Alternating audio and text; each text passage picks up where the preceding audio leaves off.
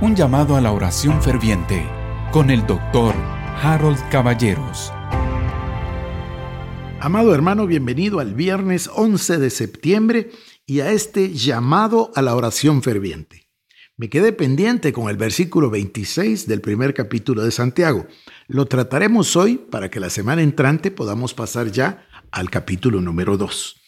Es un versículo, le decía, complicado el 26, por el uso de la palabra religioso y la palabra religión. Nadie la había usado en el Antiguo Testamento y tampoco religioso era una palabra usada en el griego. Sin embargo, eso es lo que escoge el Espíritu Santo a través del apóstol Santiago y dice, si alguno se cree religioso, las únicas connotaciones para religioso son temeroso o tener miedo o tener reserva de lo grande que son los dioses. Y uso la palabra dioses porque le estoy hablando del lenguaje griego secular. No existía la palabra religioso en sí. Luego, la palabra religión eh, adopta la traducción de la forma externa con la que practicamos lo que hay adentro.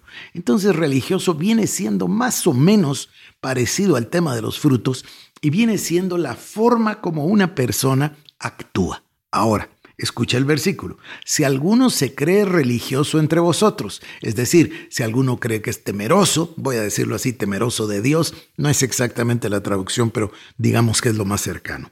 Si alguno se cree religioso entre vosotros, si alguno cree que tiene temor, si alguno cree que está haciendo lo correcto, y no refrena su lengua, sino que engaña su corazón, la religión del tal es vana. Mire, es muy difícil este versículo, pero ¿sabe qué es esto? Dice, si alguien se cree religioso, es decir, si a sus ojos está haciendo lo correcto, si delante de su corazón él piensa que está bien, si se quedara callado todo marcharía bien, pero si al contrario, si no refrena su lengua, es decir, en otras palabras, que su lengua empieza a decirle que bien lo está haciendo. Y ya no lo está haciendo entonces por piedad, sino que lo está haciendo por orgullo. Esto es muy cercano a la obra del espíritu de religiosidad y de legalismo. Difícil decirlo en tres minutos, así que déjeme que termine.